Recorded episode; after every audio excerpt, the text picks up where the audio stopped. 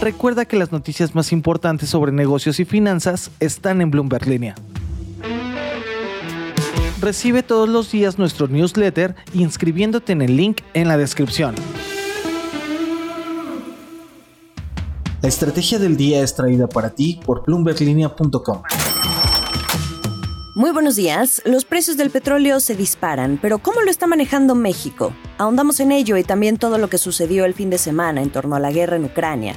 ¿Hacia dónde miran los inversionistas? Y más empresas le dan la espalda a Rusia.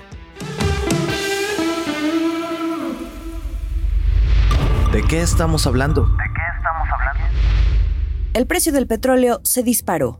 Este domingo, en cuestión de minutos, el crudo Brent, que es el petróleo de referencia en Europa, superó los 135 dólares por barril e incluso rozó brevemente los 139 dólares. Esto ocurrió tras conocer la noticia de que Estados Unidos y los países aliados estaban en conversaciones para llevar a cabo una posible prohibición de la importación de petróleo ruso para meter más presión económica al gobierno de Vladimir Putin por la guerra en Ucrania. Las discusiones siguen en curso, pero una prohibición de este tipo puede hacer que sigamos viendo alzas récord en los precios del petróleo. Ya en los últimos días, el inicio del ataque de Rusia a Ucrania en solo una semana provocó alzas de 21%. El Brent actualmente está cotizando en su precio más alto desde que se lanzó el contrato de futuros en 1998. El Fondo Monetario Internacional dijo este fin de semana que la guerra, pero también las sanciones impuestas contra Rusia, tendrían un impacto severo en la economía mundial. Vámonos directo al caso de México. La mezcla mexicana de exportación cerró la semana en 110 dólares el barril. Pero ¿qué pasa con el precio de las gasolinas con los altos precios del petróleo? Quienes han cargado en los últimos días sabrán que anda rondando hasta en 25 pesos en algunas estaciones. Bueno, pues la noche del viernes, la Secretaría de Hacienda activó un nuevo estímulo fiscal para controlar los precios y así afectar lo menos al bolsillo de los mexicanos. Recordemos que esta ha sido una promesa de la que el presidente Andrés Manuel López Obrador no ha dado su brazo a torcer, pero también no olvidemos que el aplicar estos estímulos implica pérdidas recaudatorias, porque se descuenta lo más posible esta tasa al impuesto especial a precios y servicios, que es el IEPS, que se cobra por cada litro de gasolina y diésel. Pero en el decreto del viernes, lo que se aplicaron fueron, por primera vez, estímulos fiscales complementarios, esto a través del IVA y el ISR, y es que esto se tiene que aplicar porque ya el porcentaje del estímulo fiscal al IEPS en las gasolinas Magna, Premium y el diésel está en 100%, es decir, ya no se está cobrando el impuesto. Este nuevo estímulo fiscal, complementario al IVA y al ISR, se va a mantener hasta el 31 de diciembre de 2024, esto según el decreto publicado, y va a aplicar, como decíamos en estos casos, cuando el estímulo al IEPS corresponda al 100% de la cuota, prácticamente cuando ya no haya nada de IEPS que pagar y el precio siga siendo relativamente alto. El objetivo del gobierno, a como del lugar, es no reflejar en las gasolineras la situación de los precios internacionales del petróleo. El éxito de la medida está por verse. Lo que debes saber del fin de semana.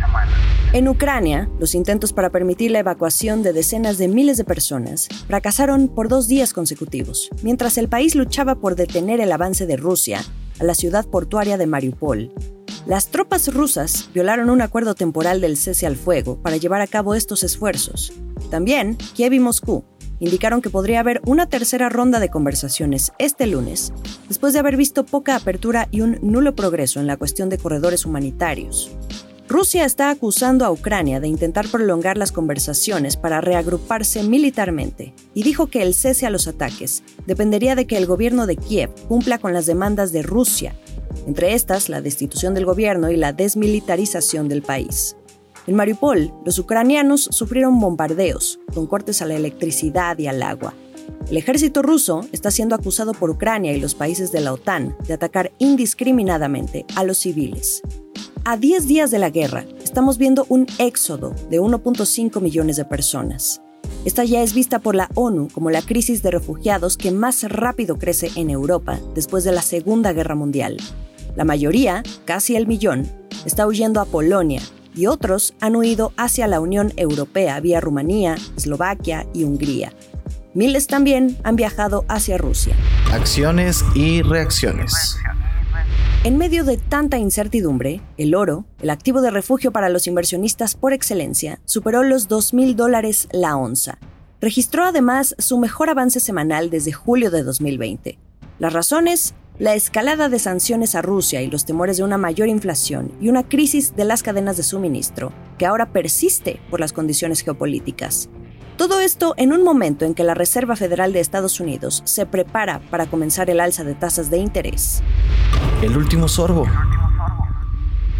Dos de las compañías procesadoras de pago más importantes del mundo, Visa y Mastercard, dieron también la noticia del fin de semana.